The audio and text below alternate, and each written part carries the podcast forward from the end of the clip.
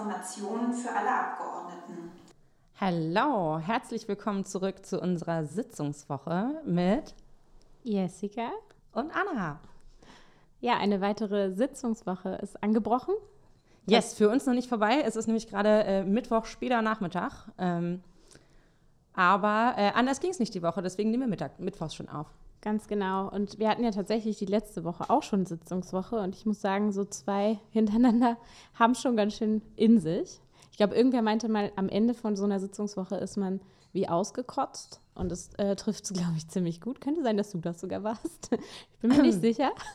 Ich weiß es nicht, es könnte von mir stammen, aber nach so einer Sitzungswoche äh, falle ich meistens Freitagabends in Greifswald einfach in mein Bett. So, und dann muss ich erstmal pennen. Ab Samstag bin ich wieder Mensch, da bin ich wieder fit, aber den Freitagabend brauche ich eigentlich für mich. Ja. Äh, diese Sitzungswoche, fangen wir mal mit einem privaten Detail an, ist bei mir nämlich was sehr, sehr Gutes passiert, auf das ich schon sehr lange warte. Jetzt könnt ihr ja mal alle raten, was es ist. Ich habe einen Mietvertrag unterschrieben. Wuhu! Wohnungssuche in Berlin. Ja, es ist äh, relativ schlecht, um es mal diplomatisch auszudrücken, hier eine Wohnung zu suchen. Ich habe tatsächlich auch voll spät angefangen, weil erst noch Chorverhandlungen waren und so. Da hatten irgendwie alle schon so gesagt, ja, nee, ich habe gerade was gefunden und so. Ich dachte immer so, mm, ich nicht. ähm, genau, ich habe ja erstmal in der WG gewohnt auch. Das war auch cool, um hier so anzukommen. Aber ich habe doch gemerkt, so ein Schreibtisch, wo man noch mal was machen kann und irgendwie auch einfach mal die Tür zu und so, das wäre schon cool. Und dann habe ich angefangen zu suchen. Ähm, ja, und dann äh, ja, erstmal überhaupt eingeladen zu werden, war schon krass. Und ich denke mir immer, in Bonn ist es auch heftig. Also ich weiß gar nicht, wie es bei dir im Wahlkreis ist. Kommt drauf an, wo du unterwegs bist und was du für eine Wohnung suchst. Okay, also Bonn ist auch ziemlich schlecht und äh, teuer und alles, aber du kriegst zumindest mal hin und wieder eine Einladung, wenn du einigermaßen die Details mitbringst. Ich meine, klar, wenn du einen falschen Nachnamen in Deutschland hast, dann ist es noch viel schwieriger, äh, muss man auch klar sagen. Aber das geht irgendwie noch. Aber in Berlin war echt irre. Und dann hatte ich tatsächlich auch zwei, dreimal sogar schon eine Zusage, die mir dann wieder abgesagt worden ist.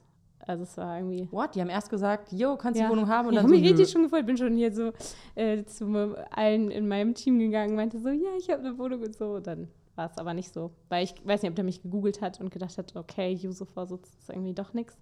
Keine Ahnung. Auf jeden Fall war das alles nichts und jetzt habe ich eine Wohnung ähm, und ziehe in die Schlange tatsächlich auch. Yes, yes, da wohne ich tatsächlich auch in Berlin. Da habe ich meine Dienstwohnung. Und ähm, bei mir lief das mit der Wohnungssuche ein bisschen entspannter tatsächlich. Ähm, weil ich natürlich, also ne, wir haben ja, man kann das ja im Internet auch einsehen und ich habe das, du glaube ich auch, auf der Website ja auch stehen, was wir verdienen, ja. was wir irgendwie noch an anderem Geld bekommen für Büroausstattung oder ähnlichem. Und äh, es gibt die Kostenpauschale, die ist nämlich genau für Büroausstattung und ähnliches, aber auch für unsere Dienstwohnung in Berlin. Ähm, und äh, ich dachte mir, okay, ich will drei Wahlkreisbüros haben, das kostet ganz schön viel Geld. Dann spare ich im Zweifelsfall bei der Wohnung in Berlin. Ähm, und mein äh, Büroleiter hier in Berlin, der hat vorher auch in Greifswald gewohnt, ist quasi mit mir nach Berlin gezogen. Und dann dachten wir uns, hey, wir, können, wir kennen uns, wir sind befreundet, wir kommen gut miteinander aus. Und ich verbringe eh nicht viel Zeit in dieser Wohnung. Also mhm. die Tage in Berlin sind ja echt lange mit Terminen. Ähm, das heißt, ich bin da nur zum Schlafen. Ähm, warum machen wir nicht einfach eine WG? Dann kann er sich nämlich eine coolere Wohnung leisten, weil man zu zweit mehr Geld hat für eine Wohnung als alleine. Ähm, und ich muss mir keine Gedanken machen, ob irgendwas im Kühlschrank ist, wenn ich sonntags ankomme, äh, weil ich weiß nicht, wie dir das geht, aber sowohl mein, äh, ich wollte gerade schon sagen, mein Bonner, mein äh, äh Greifswalder. alles, alles geschafft, was ich erreichen wollte. nein, nein, sowohl mein Greifswalder als auch mein Berliner Kühlschrank. Der Berliner geht, weil, ne, WG, aber mein Greifswalder Kühlschrank, ähm, da muss man manchmal ein bisschen suchen, bis man noch was Essbares findet. ähm, zum Einkaufen komme ich gar nicht mehr so häufig. Deswegen dachten wir uns, das ist eine coole Lösung. Und jetzt sind wir dann quasi Nachbarin. Ja, richtig cool. Das habe ich auch tatsächlich erst richtig heute kapiert. Mega gut. Also nochmal ein Argument mehr für diese Entscheidung. In, bei mir ist es tatsächlich andersrum, weil ich ja zu Hause in Bonn mit meinem Mann zusammen wohne. Da ist eigentlich immer was da. Da kann ich dann nur meckern, wenn irgendwie nicht das Richtige gekauft wurde. Mache ich auch manchmal.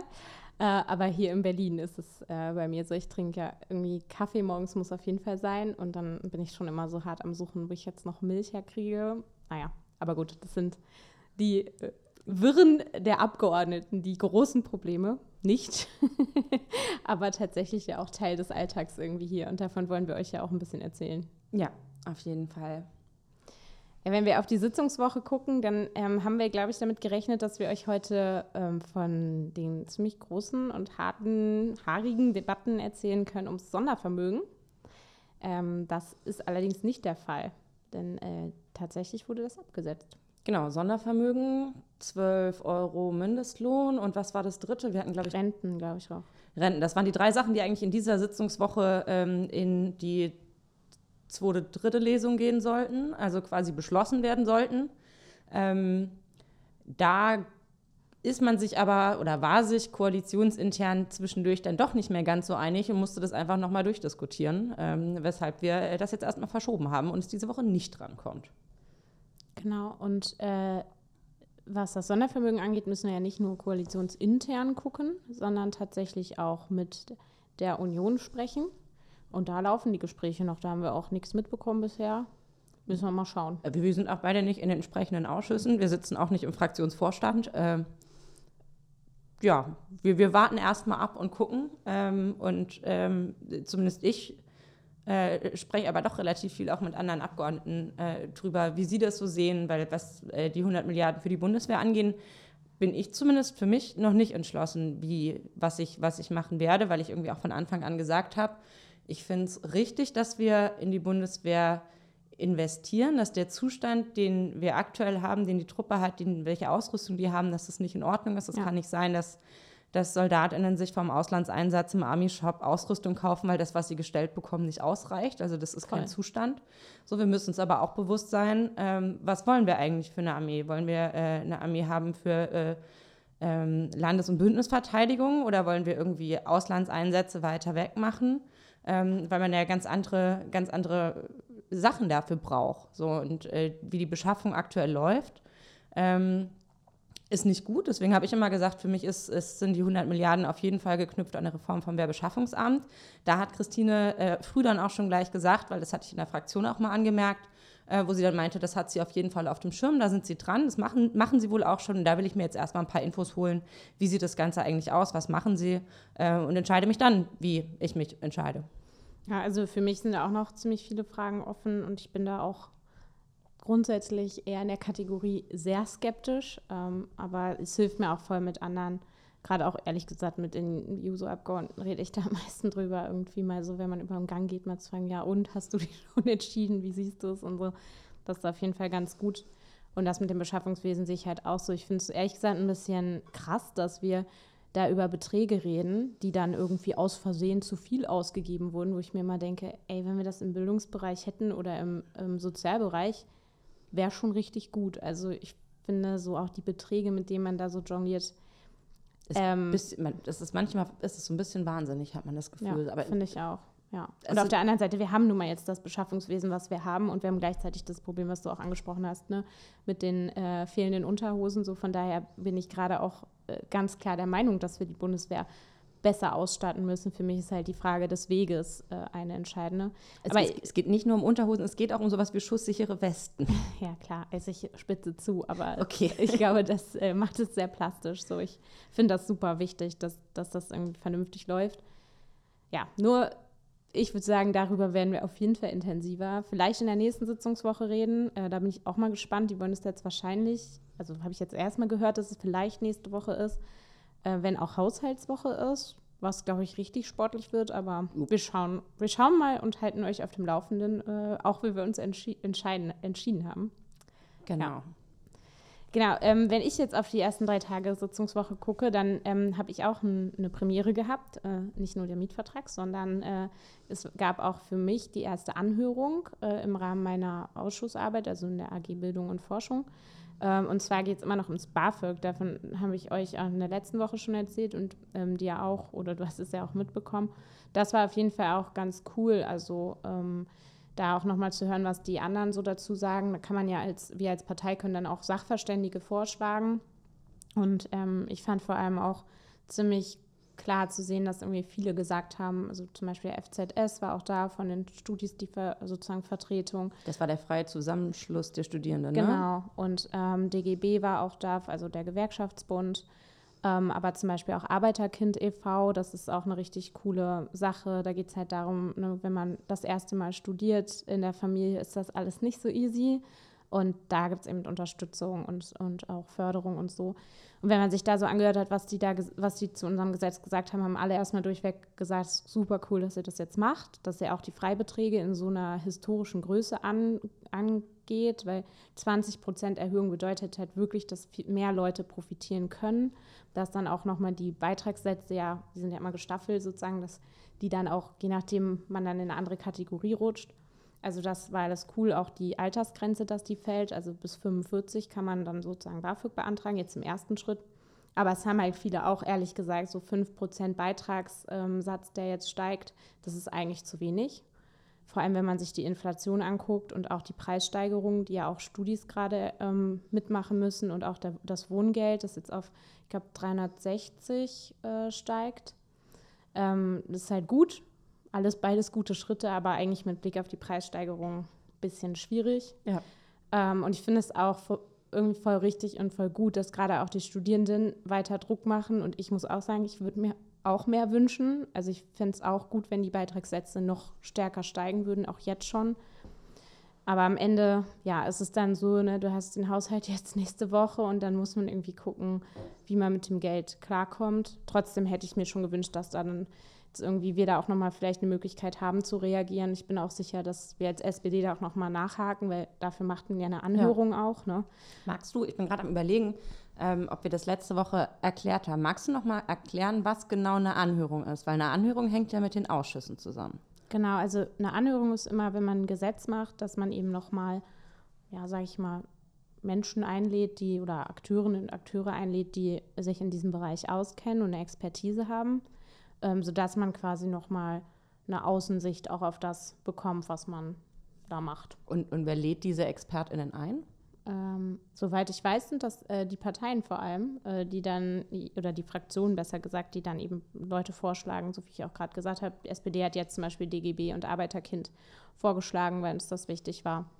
Genau. Und so kommt dann so eine Anhörung zusammen und so Expertinnen. Und natürlich, ihr wisst, wie das ist, äh, macht man vielleicht manchmal auch, wenn man äh, eine bestimmte Meinung hat, dass man dann auch natürlich irgendwie Leute an, einlädt, die einem nahestehen und vielleicht auch eine ähnliche Sichtweise haben. Genau. Und trotzdem muss man sagen, gerade diese Frage oder diese Einschätzung, dass wir so schnell da jetzt was machen, das war eigentlich von allen wirklich positiv kommentiert.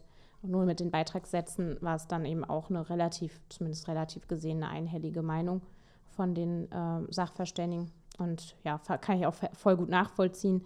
Das, was auch immer wieder klar gesagt wird. Und deswegen, falls ihr das jetzt ähm, verfolgt, weil es euch vielleicht auch selbst betrifft, ähm, das ist nur die erste Novelle, die jetzt kommt. Wir haben noch eine zweite, die ist heute im Kabinett gewesen. Das gibt so einen sogenannten Notfallmechanismus im BAföG, ähm, den wir einführen wollen. Das heißt, wenn nochmal so eine Krise passiert wie das, was wir jetzt erlebt haben, wir haben ja auch als Users hart dafür gekämpft, dass äh, Studierende was bekommen in der Krise jetzt, in der Corona-Pandemie, ja. war nicht möglich so, keine Öffnung vernünftig. Das wollen wir jetzt einführen. Dann gibt es noch eine dritte Novelle, die dann auch strukturell nochmal Sachen angeht, wo wir ähm, ja zum Beispiel auch über sowas diskutieren müssen, wie steigt das BAföG eigentlich automatisch. Es müsste, also muss man sich mal überlegen, ne, das BAföG, wenn wir nichts machen, steigt es einfach nicht. Es bleibt einfach da, wo es ist. Und das kann natürlich, wenn man sich Preissteigerungen anguckt, ehrlich gesagt nicht sein. Es ist halt in drei, drei, drei Schritten, Step by Step. So, ne? Genau, und uns war halt wichtig, und das hoffe ich auch, dass das alle irgendwie gut verstehen. es war wichtig, dass wir das jetzt sofort machen, also die Erhöhung der Beitragssätze, aber vor allem der Freibeträge und auch der Altersgrenze, damit direkt schnell was passiert. Aber klar, ich verstehe trotzdem, wenn man jetzt gerade diese Lebensmittelpreise irgendwie bezahlen muss ähm, oder die Mieten, dass man auch sagt, so ja, wäre cool, wenn da vielleicht nicht 5%, sondern noch mehr rausgekommen wäre. So. Ja, aber so ist es ja ganz, ganz, ganz häufig irgendwie mit, mit Vorhaben, dass äh, nicht, nicht nur ihr äh, an den ähm, mobilen Endgeräten oder wie ihr unseren Podcast auch immer hört, äh, euch da mehr wünscht, sondern uns geht das häufig genauso. Wir haben eine begrenzte Menge Geld, die wir ausgeben können. Es sind immer Abwägungsprozesse. Deswegen ähm, mal ganz kurzer Schritt zurück. Äh, deswegen ist ja das Sondervermögen ein Sondervermögen und nicht im normalen Haushalt mit drin, damit von dem Geld, wo wir gesagt haben, das wollen wir verteilen. Wir haben Projekte, die haben wir uns vorgenommen, äh, dass äh, wir daran nicht sparen müssen, aber äh, nichtsdestotrotz ist es eine begrenzte Menge Geld und wir brauchen äh, Geld für äh, die Bildung, wir brauchen äh, Geld für die Renten, wir brauchen Geld für Schulsystem. Ich brauche Geld, um Fischerei und Moore zu retten. wir brauchen Geld für ein freies Internet. So, ne? all, all, all diese Dinge kosten Geld. Ähm, und es ist dann immer eine Frage, für, wie, für, für was ist wie viel da. Ähm, und ähm, ich glaube, morgen dürfte die Bereinigungssitzung, heute und morgen, glaube ich, die Bereinigungssitzung vom äh, ja. Haushaltsausschuss sein. Also das heißt, alles, was noch irgendwie strittig ist, ähm, kommt da nochmal auf den Tisch und die sitzen so lange, bis man sich am Ende geklärt, also bis man sich geeinigt hat. Also das wird äh, für die HaushälterInnen werden es, glaube ich, keine zwei leichten Nächte. Ähm, Wenig Schlaf oder gar keine auf jeden Fall. Jo, und ähm, am Ende haben wir dann den fertigen Haushaltsentwurf, über den wir dann in der nächsten Woche abstimmen werden. Ja. Weil das hatten wir ja schon mal gesagt, ist äh, eines der äh, größten und wichtigsten äh, Rechte dieses Parlaments, dass wir äh, über den Haushalt entscheiden können und dass es eben nicht die Regierung selber machen kann. Ja, aber genau deshalb, weil man immer wieder dann auch an diese Hürden kommt, zu sagen, ja, wir haben ja nur dieses Geld und so, ähm, habe ich auch bei den Jusos ehrlich gesagt gelernt, dass gerade diese Finanzpolitik eines der wichtigsten, wenn nicht das wichtigste Feld ist, weil uns wird jetzt hier gesagt im Bildungsministerium oder im Bildungsausschuss, das und das an Geld ist eingestellt. So, und das ist dann ja faktisch auch so, weil du musst am Ende eine Gesamtabbildung äh, machen.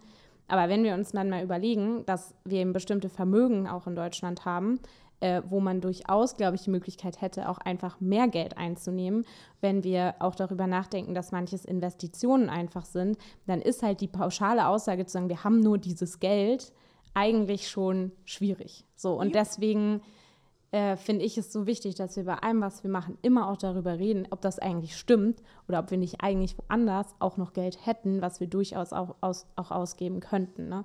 Also und dass man an manchen Stellen in die Zukunft investieren muss und gegebenenfalls auch neue Schulden aufnehmen muss, äh, weil man ansonsten Sachen so kaputt spart, dass es noch teurer wird. So, ne? Ich hatte ähm, ich war die Woche ähm, beim Hospitanzprogramm der SPD-Bundestagsfraktion. Da sind äh, äh, Freiwillige, äh, es sind, glaube ich, glaub, zwei Wochen hier, hier im Bundestag, eine Woche, Entschuldigung, eine Woche äh, im Bundestag bei der Fraktion mit unterwegs und haben verschiedene Programmpunkte und zusammen mit Rascha aus Dresden und mit Jakob äh, aus Schleswig-Holstein. Jakob ist, ah, Niedersachsen.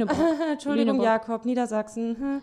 ähm, Sorry, Jakob. Ähm, haben wir ähm, haben wir uns quasi äh, als junge Abgeordnete den Fragen gestellt. Und eine, ein Punkt, den Jakob da gebracht hat, fand ich total stark. Der ist nämlich unter anderem für sowas wie äh, atomare Endlager zu, zuständig und verantwortlich und wie das mhm. da jetzt eigentlich weitergeht. Und es gab mal, was, was man mal gemacht hat, man hat gesagt, okay, wir, wir nehmen einfach den Atommüll, packen den auf den Haufen oder schmeißen ihn irgendwo rein und schütten es zu und gucken weg quasi. So, und ähm, das ganze Zeug da jetzt wieder rauszuholen, ist mhm. A, nicht nur saugefährlich, was die, was die Strahlung angeht, sondern kostet ein Vielfaches von dem, wenn man das irgendwie ordentlich irgendwo eingelagert hätte. Und das sind halt so die Sachen, man muss sich vorher überlegen, wofür gibt man es aus. Und manchmal muss man auch einmal mehr investieren, damit Sachen äh, für die Zukunft auch einfach sicherer sind. Ja, und deshalb macht mich es auch einfach so unfassbar aggro, wenn dann dauernd gesagt wird, ja, äh, Schulden machen und, und äh, irgendwie der ausgeglichene Haushalt, das machen wir alles für euch, für die junge Generation. Aber gleichzeitig gibt man dann der jungen Generation so einen äh, zugekippten Müll, äh, Atommüll, äh, der nicht vernünftig durchdacht ist, wo man nicht richtig investiert hat. Das ist so unfassbar dämlich, dass sich diese, sage ich mal, Art des Denkens und der Blick auf diese ganzen Fragen so festgesetzt hat. Da würde ich mir echt wünschen, dass wir auch als junge Leute einfach sagen, nee, ist einfach falsch. Es ist falsch. Natürlich darf man nicht unendlich Geld ausgeben und irgendwie sagen, scheißegal, aber ja, diese Erzählung ist einfach so unfassbar falsch. Ja, das ist korrekt. Aber diese Woche war ja noch mehr. Äh, gestern ja. äh, war nämlich der Eider Hobbit oder Eider Hobbitar, äh, der internationale Tag gegen Queerfeindlichkeit. Ähm, und das erste Mal wählte beispielsweise äh, vor dem Bundesinnenministerium ja. die Pride Flag. Ja, es bedeutet mir so unfassbar viel. Ich habe das, so, hab das gesehen, dachte so, mega. Yes. Äh, in MV übrigens auch, die Landesbeflaggungsordnung äh, wurde geändert. Man merkt, äh, dass äh, die Koalition gewechselt hat. Ähm, und äh, auch vom Greifswalder Rathaus durfte das erste Mal äh, die Pride Flag wehen. Und ich war mit unserem queerpolitischen Sprecher tatsächlich, bin ich gestern Nachmittag ähm, dann losgefahren. Ach, du bist ja verrückt. Ja, Echt? wir sind nach Greifswald äh, nee, hast du nicht gemacht. zum CSD gefahren. Also Ach, kein, cool. kein großer CSD, aber es ist trotzdem halt mega, mega cool. Richtig klasse, dass die Leute das auf die Beine gestellt Ja. haben.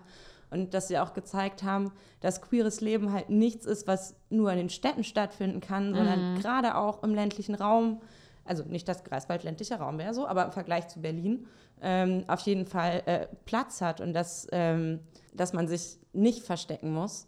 Aber gleichzeitig ist es halt immer noch so, dass queere Menschen äh, Diskriminierung ausgesetzt sind und Anfeindungen, sowohl strukturell irgendwie von staatlicher Seite, ob das jetzt irgendwie das Blutspendeverbot ist, ähm, oder ähm, den, den krassen Shit, den Leute durchmachen, wenn sie eine Personenstandsänderung machen Ja. wollen. Aber genauso die gesellschaftliche Diskriminierung. Aber dass es immer mehr von diesen äh, Pride-Veranstaltungen und CSDs auch im ländlichen Raum, auch in kleineren Orten und auch in Ostdeutschland gibt, finde ich mega stark Ich und auch. mega wichtig, um genau das zu zeigen. Und deswegen war es mir auch so wichtig, ähm, obwohl Sitzungswoche ist und Sitzungswoche eigentlich heißt, ich bin in Berlin und ich fahre nicht weg, ähm, da trotzdem hinzufahren. Dann gestern Abend irgendwie wieder zurückgefahren, als es alles vorbei war und heute Morgen 8 Uhr erste Sitzung war ein bisschen hart, aber es war es auf jeden Fall wert. Ja, voll cool, dass du das gemacht hast. Ich erinnere mich auch ähm, tatsächlich irgendwie an letztes Jahr. Das war für mich voll die bittere Erfahrung. Ich glaube, so mit die bitterste, weil wir haben auch in Bonn logischerweise einen CSD und der war auch richtig schön. Ich war natürlich auch da. Aber da ging es eben auch nochmal ums ähm, äh, transsexuellen Gesetz und warum wir das eben nicht angepackt haben. Das ging halt damals mit der CDU einfach nicht. Also die haben sich einfach geweigert. Und der CSU. Und der CSU, genau, klar. Ähm, und das ist so für mich jetzt auch was, was ich echt so gut finde, was wir jetzt in der Ampel eben möglich machen können, dass es ein echtes Selbstbestimmungsgesetz auch geben wird. Und ähm, ja, ich glaube, dass wir da jetzt auch wirklich sagen, es muss schnell kommen, ist wichtig. Und ähm, ja, irgendwie auch nächstes Mal zum CSD in Bonn, zu, also zum CSD in Bonn zu gehen und irgendwie auch sagen zu können, so, ne, mit den richtigen Mehrheiten haben wir endlich irgendwie auch diese Freiheit geschaffen. Und machen wir irgendwie dann auch vernünftige Politik, auch für euch. Und wir hören euch nicht, nicht nur zu, wir sehen euch Ja. auch und wir unterstützen euch und wir stehen an eurer Seite. Ja, und es war halt auch so damals so, klar, es war irgendwie unangenehm da zu stehen, weil die ganze Zeit eben natürlich auch von der SPD irgendwie verlangt wurde, das anders zu machen und auch voll die Enttäuschung da war. Aber ich wollte es trotzdem aushalten, weil ich meine, die Menschen, die es betrifft, müssen halt so viel mehr aushalten. Und ja, ich finde dann, jeden Tag aushalten. genau, dann ist es so das Mindeste, dass man eben auch erträgt, dass äh, die Union uns da so krass ausgebremst hat. Nur jetzt will ich auch da sein, wenn wir es geändert haben. Also ich hoffe, das äh, geht jetzt sehr schnell. Yes. Aber seit letzter Woche war tatsächlich noch was. Und da bist du hier am Hä? Tisch, die ich weiß nicht, was du meinst. Da bist du hier am Tisch, die Expertin. Ja, Die Landtagswahl in Nordrhein-Westfalen. ja, die Landtagswahl. Ja, was soll ich sagen? Also, ich war super viel unterwegs. Ähm, ich habe so viele tolle, auch gerade Genossinnen getroffen. Also, mich haben tatsächlich sehr viele ähm, Landtagskandidatinnen eingeladen. Das fand ich richtig toll. Und ich habe viele kennengelernt, wo ich direkt dachte, jo, äh, wir können irgendwie ein Tech-Team bilden, ähm, auch zwischen Bund und Land, weil es ja einfach wichtig ist, auch gerade in der Bildung. Ähm, ich will, bin ja auch hier, weil ich daran was ändern will, dass immer irgendwie Verantwortungsverschieberei passiert, aber nichts grundsätzlich sich ändert. Ja, und dann kamen die Ergebnisse. Ähm, wir haben irgendwie vorher schon so ein bisschen gespürt, dass es vielleicht nicht ganz so cool werden könnte. Ähm, aber ehrlicherweise sind wir noch zwei, drei Tage vorher davon ausgegangen, dass es also dass wir eine Aufholjagd starten können und dass dann die Zahlen so im Keller waren, das ähm, hat mich schon auch persönlich ganz schön, ganz schön getroffen. Und ich habe auch die NRW-SPD als Ganzes, vor allem weil die NRW-Users und auch die Users im ganzen Bundesgebiet sind ja auch sogar gekommen nach Mhm. Nordrhein-Westfalen und so geballert haben und es auch echt gute Stimmung war. Aber gut, wir müssen damit jetzt einfach leben, was ich total erschreckend finde. Richtig erschreckend, gerade in diesen Zeiten, wo uns ja autoritäre Staaten irgendwie so krass unter Druck setzen, ähm, wo wir einen Putin haben, der ja auch irgendwie faschistische, ähm, ja zumindest Ideologien auch Grundlage dessen sind, was er so sagt, ähm, dass wir irgendwie nur 55 Prozent Wahlbeteiligung hatten. Also Das das muss ist man bitter. sich mal reinziehen. Äh, 55 Prozent bei so einer entscheidenden Landtagswahl. Manche Länder in der EU oder viele Länder in der EU haben nicht so viele Einwohnerinnen wie Nordrhein-Westfalen. und das ist eigentlich das, was mich jetzt auch nach einer Woche Abstand oder ein paar Tage Abstand irgendwie schon mit am meisten runterzieht eigentlich. Was, und was da auch noch mit dazu kommt, ein sehr guter Freund von mir wohnt in NRW. Und er meinte zu mir dann so, Jo, Anna, was mich mit am meisten ärgert, wären ein paar Leute mehr zur Wahl gegangen und hätten irgendwie mhm. vernünftig mhm. demokratisch gewählt, dann wäre die AfD jetzt nicht mehr im Landtag. Ja, ist so. Ist so, das glaube ich halt voll vielen Leuten nicht klar. Und für mich bedeutet halt gerade auch die sinkende Wahlbeteiligung, dass wir als SPD es auch nicht geschafft haben, unsere Leute an die Wahlurne zu bekommen. Ich glaube schon, dass es auch was mit Berlin zu tun hat, ähm, also mit unserer Politik hier, ähm, dass wir eigentlich zu wenig darüber geredet haben, was diese ganzen Preissteigerungen bedeuten und auch die Energieversorgung. Also wir hier im Bundestag haben das gemacht, aber der öffentlichen Debatte ist eigentlich nicht klar geworden, ähm, was, was so los ist. Und klar, man muss sich auch überlegen, ähm, was wir in NRW falsch gemacht haben. Äh, das geht, also es pa passiert auch gerade. Ähm, natürlich, was ich richtig gut finde, ist, dass wir das so alle auch zusammen machen. Dass es jetzt auch klar ist, dass es eben nicht irgendwie an einer einzigen Sache gelegen hat, sondern dass wir einfach ganzheitlich drauf gucken müssen und dann ganzheitlich auch äh, ja, Lösungen finden. Und ich sag mal auch so, noch Schwarz-Grün nicht eingetütet. Ich muss auch sagen, keine Ahnung, was man da gemeinsam dann am Ende hinbekommt, müssen die Grünen wissen. Ähm, eine Ampel wäre theoretisch auch noch möglich, auch wenn das jetzt natürlich nicht die erste Option ist, sondern erstmal jetzt auch Wüst irgendwie dran ist, da zu sondieren. Aber ja, gerade zum Beispiel für die Menschen, die an den Unikliniken in NRW streiken, ich weiß nicht, ob du das so mitbekommen hast, aber die wollen jetzt gerade einen Tarifvertrag Entlastung ja auch machen. Das ist dann nach Berlin auch das zweite Mal, dass das in sowas angestrebt wird, dass man wirklich sagt, wir können nicht mehr. Und ich habe die auch jetzt nicht das erste Mal getroffen. Ja, eine SPD-geführte Landesregierung hätte auf jeden Fall in dem Bereich liefern müssen und auch geliefert. Sowas ist da nicht möglich. Also auch so für die Veränderung ist natürlich was, was irgendwie schon bitter ist. Kann ich nicht drum rumreden. Wir schauen auf jeden Fall weiterhin gespannt nach Nordrhein-Westfalen, wie es da weitergeht. Ja, auf jeden Fall. Wir schauen stets nach NRW. Naja. Nein, natürlich nicht. Aber wir sind ja auch sturmerprobt, ne?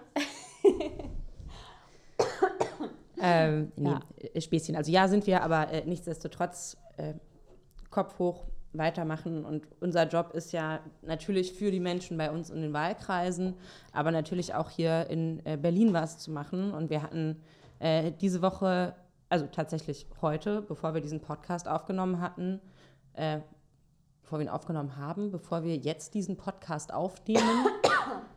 hm.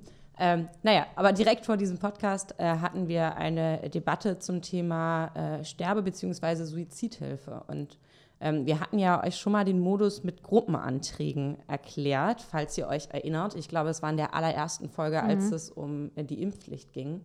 Und äh, weil die Suizidhilfe ein Thema ist, was man, äh, weil es so kontrovers ist, ähm, zur Gewissensentscheidung auch erklärt hat, hat man ähm, wieder Gruppenanträge gemacht. Und äh, es gibt äh, insgesamt drei, die sich mit dem Thema befassen. Ähm, das Bundesverfassungsgericht hat ähm, den damals Paragraph 217 Strafgesetzbuch, den, äh, das Verbot der äh, geschäftsmäßigen Sterbehilfe, mhm. glaube ich, ich müsste jetzt nochmal nachgucken, wie es genau ja. heißt, ähm, ähm, für nichtig erklärt. Das heißt, ähm, es ist so ein Stück weit, also es ist jetzt, also man, man darf das jetzt, aber es ist super viel ungeregelt und man braucht irgendwie Richtlinien, Rahmenlinien und da gibt es unterschiedliche Vorschläge, die entweder sehr, sehr liberal an der Stelle sind, sagen, okay, sehr viel erlauben. Äh, dann gibt es die, die sagen, okay, wir müssen gleichzeitig aber auch gucken, ähm, wir können nicht sagen, wir erleichtern äh, Suizidhilfe, aber ähm, der Zugang beispielsweise zu ähm, Psychotherapie ist so super schlecht in Deutschland und das, das lassen wir so. Und da hat äh, Kerstin Griese heute in der Debatte, finde ich, was, äh, ja, das ist tatsächlich, glaube ich, auch aus NRW, ne? Ja. ja. Ähm, was, was sehr Kluges gesagt. Sie meinte nämlich, ähm, dass häufig ein Ich will nicht mehr leben, ein Ich will nicht mehr so leben ist. Und ähm, dass man an den Lebensumständen was ändern kann, dass man Menschen helfen kann und ein Lebenswille quasi auch wieder zurückkommt. Das ist ein unfassbar krasses Thema. Also ich habe da für mich auch noch nicht die Entscheidung getroffen, äh, wie, wie ich mich äh, dazu verhalten werde. Ich will, mir, will auf jeden Fall auch noch mit Leuten reden, die ähm, in dem Bereich mehr Berührungspunkte haben, beispielsweise mit dem Hospizverein äh, in Stralsund, mit, bei denen war ich auch schon mal äh, im Wahlkampf, ähm, mit äh, Kirchen, mit PsychologInnen, mit ÄrztInnen, äh, vielleicht auch mit Betroffenen, ich weiß nicht. Also ich will mir auf jeden Fall mehr Input holen, ähm, damit ich irgendwie auch eine, eine abgewogene Entscheidung treffen kann. Ja. Und ähm, ja, ich weiß nicht, wie es dir damit geht, aber ich fand, ich fand die Debatte heute sehr gut, aber das Thema halt einfach ultra krass. Ja, also mir hat es auch tatsächlich Orientierung ein bisschen mehr gebracht. Das ist ja auch so ein bisschen das Prinzip, dass man erstmal ein bisschen ja, über alle verschiedene Aspekte spricht, erstmal die verschiedenen Gruppenanträge eingebracht werden mit ihren Schwerpunkten. Und ähm, für mich ist die Entscheidung auch richtig schwierig, weil ich auch mich bisher damit wenig beschäftigt habe. Und die ganzen moralischen Fragen und ethischen Fragen, die dahinter stehen, sind ja schon irgendwie drastisch, wenn man sagt, klar, du hast ein Recht auf Leben, aber du hast halt auch ein Recht auf Sterben. So. Selbstbestimmtes Leben heißt eigentlich auch, dass man selbstbestimmt ja. entscheiden kann, wann es endet. Genau, auf der anderen Seite denke ich halt auch, und da wurden heute ja auch ein paar Statistiken ähm, zitiert, mit denen ich mich auch nochmal stärker beschäftigen muss, wenn es halt diese, genau dieses Prinzip ist, ich will nicht so leben, also ein Zusammenhang besteht zwischen den sozialen Umständen, in denen äh, Menschen leben und eben vielleicht auch nicht mehr leben wollen, wenn wir über Einsamkeit sprechen, gerade in einer alternden Gesellschaft. Und vor allem dieser Gedanke, ich stelle mir das so vor, wenn, wenn ich vielleicht in der Situation wäre oder auch Menschen, die mir nahestehen und dann sagen, ich will dir nicht mehr auf der Tasche liegen oder ich will dich nicht mehr belasten. So, ich, ne, meine Tochter oder meine Familie hat eh keine Zeit für mich oder es ist, die sind mit anderen Sachen beschäftigt und jetzt bin ich noch krank und so und deshalb entscheide ich mich zu sterben. So, es geht für mich gar nicht klar, also Richtig. wirklich überhaupt nicht klar. Und deshalb so vom Gefühl her bin ich jetzt eher so ein bisschen stärker bei einer möglichst eingeschränkten und sehr, sehr stark regulierten Möglichkeit. Aber das ist halt auch noch total oberflächlich und ich ähm, muss mich damit auch noch viel tiefer beschäftigen, bevor ich dann sagen kann, das oder das finde ich richtig. Aber ja. es kann halt nicht sein, dass irgendwie soziale Umstände oder auch ja, eine psychische Lebenskrise oder so dann dazu führt, dass ich sage, ich will nicht mehr leben, sondern da müssen wir es als Gesellschaft, finde ich, schon schaffen, auch Hilfe zu organisieren und ähm, ja, Menschen da rauszuhelfen. Aber wie gesagt, ich, ich bin da noch, auch noch nicht entschieden, ehrlich gesagt. Ja, ich meine, Hospizvereine, das sind ja die, die Vereine, die Menschen begleiten, die in einem Sterbeprozess sind, die beispielsweise unheilbar krank sind und wo klar ist, das wird irgendwann, vielleicht nicht übermorgen, aber vielleicht in ein paar Monaten oder einem Jahr enden, äh, die da diese Menschen, die Familien auch begleiten. Ähm, da brauchen wir auf jeden Fall, die brauchen mehr Unterstützung. Die leisten eine unfassbar wertvolle Arbeit ja. für diese Gesellschaft. Dann haben wir die Situation mit PsychotherapeutInnen, wo die Abdeckung ähm, halt katastrophal ist und Leute halt Monate warten müssen, bevor, ja. sie, bevor sie eine Psychotherapie ja. anfangen können. Und das sind Menschen, die, die, brauchen, die brauchen Hilfe. Und ähm, da, da, sind Menschen mit dabei, die irgendwie auch Suizidgedanken haben ähm, und denen kann geholfen werden. Und ähm, wenn man über Suizidhilfe spricht, du hast schon den, den, den Fall mit aufgeführt, ähm, ein sozialer Druck, der irgendwie entstehen kann. Und nein, da liege ich meinen, meinen Kindern, meinen Enkelkindern auf der, auf der Tasche. Ähm, ähm, sowas darf nicht sein. Aber was machen wir beispielsweise mit Menschen, die dement sind? Die, die ähm, heute das sagen, morgen das sagen und in fünf Minuten äh, vergessen haben, was sie gerade gesagt haben oder mit wem sie gerade reden. Mhm. Ähm, das sind alles Fragen, die ich für mich auch noch nicht beantwortet habe, wo ich mich auch auf jeden Fall noch einarbeiten möchte ja. äh, bevor ich da zu irgendeiner, zu irgendeiner Entscheidung komme. Ja, finde ich auch. Um, ähm, also ja, es ist eine echt schwierige, schwierige Entscheidung. Aber am Ende ähm, muss sie natürlich getroffen werden. Also man kann sich jetzt ja auch nicht aussuchen, sich da irgendwie rauszuziehen oder so.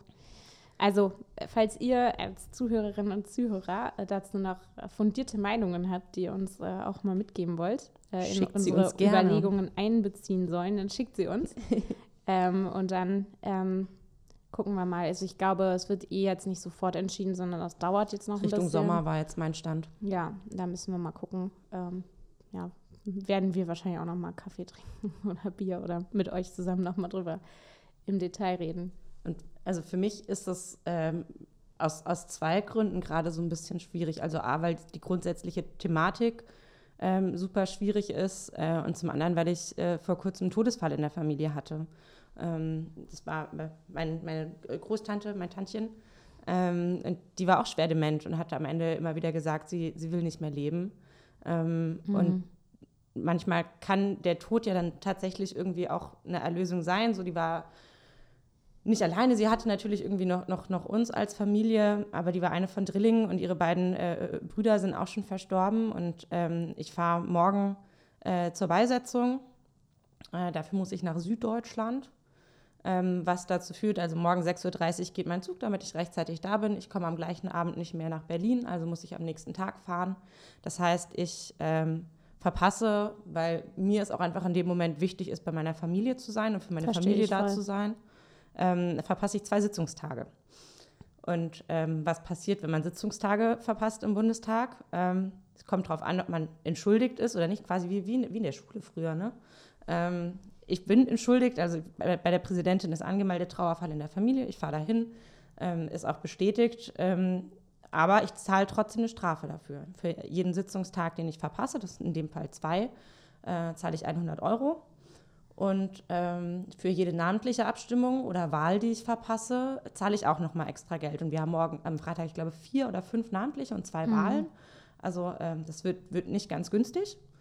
Ähm, aber äh, so läuft es hier quasi, wenn man Abstimmungen verpasst. Äh, das ist auch, wenn man krank ist. Es ist nicht, wenn man im Koma liegt und es ist nicht mehr, wenn man im Mutterschutz Ja, ist. aber letzteres war auch ein harter Kampf. Also das äh, muss man sich mal überlegen, weil Mutterschutz gibt es ja eigentlich gar nicht. Da müssten wir eigentlich jetzt auch nochmal mit den Kolleginnen sprechen, die das schon alles mal mitgemacht haben und hier auch Kämpfe geführt haben, die man sich eigentlich gar nicht ausdenken kann.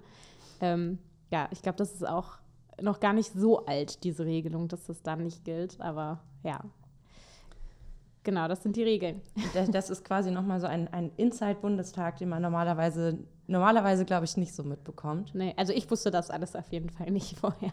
Ja, ich, ich habe über mein Büro auch erstmal abklären lassen, was, was müssen wir da jetzt eigentlich machen und darf, also darf ich zu der Beerdigung fahren? Ist das okay? Ähm, aber ja, ich darf. Ja, und äh, ich muss sagen, eine Sache, auf die ich, um vielleicht auch nochmal positiv jetzt äh, zu enden, bevor wir uns das nächste Mal hören, worauf ich sehr stolz bin, ist, dass ich es bisher geschafft habe, mich immer in die Liste einzutragen. Also ich habe es noch nicht einmal vergessen und wer mich ein bisschen besser kennt, weiß, das ist wirklich ein Wunder, Ich glaube, ich habe mich immer eingeladen. weil ich, ich wirklich manchmal ein bisschen, bisschen verpeilt bin, aber nur dezent.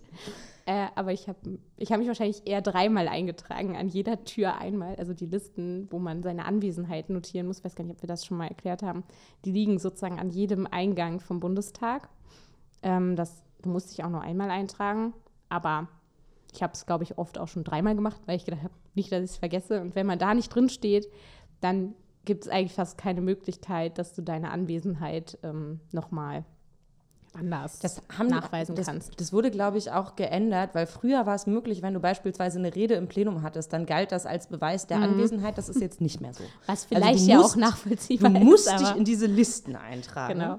Ähm, und ja, ich bin, ich bin auch so Typ, ich gehe noch dreimal in die Wohnung und gucke, ob der Herd auch wirklich aus ist und ob die Tür auch wirklich abgeschlossen ist und ob ich wirklich alle Fenster zugemacht habe. Ich habe ich hab auch so einen Tick, ich muss den Herd immer durchzählen. Also ich fange quasi von links nach rechts an, so 1, 2, 3, 4, 5, 6. Von der anderen Seite 1, 2, 3, 4, 5, 6, dass der wirklich aus ist. Ähm, Ja, also Ja. bei mir ist es wirklich ein Wunder. Und ich habe mich auch schon oft gefragt, wenn wir schon bei Inside Bundestag sind, diese Listen, ne, die jetzt an jedem einzelnen Eingang in diesem Bundestag liegen, die müssen ja alle genommen werden, durchgeguckt werden. Da muss irgendjemand Striche machen, ob sich jemand, ob jemand unterschrieben hat. Meine Güte, ey. Ist ja alles analog, also ist nichts digital oder so. die Unterschriften sind analog. Ich habe die Hoffnung, ähm, dass vielleicht die Erfassung Unterschrift ja, nein, ähm, dass das vielleicht schon digital läuft. Aber äh, da müsste ich tatsächlich nochmal nachfragen. Kann ich ja machen. Ich bin hier in der IUK-Kommission, die sich Frag um- mal nach, das interessiert mich nämlich schon, ehrlich gesagt, seit ich hier bin. Ob da wirklich jemand die ganze Zeit die Unterschriften kontrollieren muss. Äh, Das ist quasi äh, für euch nur zur Erklärung, die UK-Kommission ist die Kommission, die sich um die interne äh, IT und Technik und allem äh, vom Bundestag kümmert. Also wir äh, sagen, äh, welche Programme dürfen auf den Dienstrechnern installiert werden, welche Ausstattung haben wir wo. Also äh, wir, wir, wir dürfen, wir dürfen äh, Dinge entscheiden. Da muss ich mich aber auch noch so ein bisschen reinfuchsen, was haben wir eigentlich wo an welcher Stelle ähm, und äh, was wollen wir umsetzen. Aber das ist auf jeden Fall ganz cool. Und es ist ein Gremium, äh, wo was ist, wer ist Regierung und wer ist Opposition, eigentlich so gar keine Rolle spielt. Äh, was ich auch ganz spannend finde, weil es ja dann doch nochmal anders ist als ähm, in anderen Gremien. Ja, also ich kann sagen, da haben wir wahrscheinlich aus dem, alleine meinem Team eine ganze Liste an Dingen, die man da nochmal verbessern könnte. Wahrscheinlich bei dir auch. Aber das besprechen wir vielleicht einfach. Anna.kasautsky.bundestag.de ist mein Hauptaccount. Schicke die Liste gerne dahin. Ja, wir sammeln mal. In diesem Sinne, äh, habt noch einen schönen Tag, Abend oder Morgen, je nachdem, wann ihr äh, uns hört. Und wir bringen die Sitzungswoche jetzt noch äh, zu einem Abschluss und hören uns dann beim nächsten Mal. San Francisco.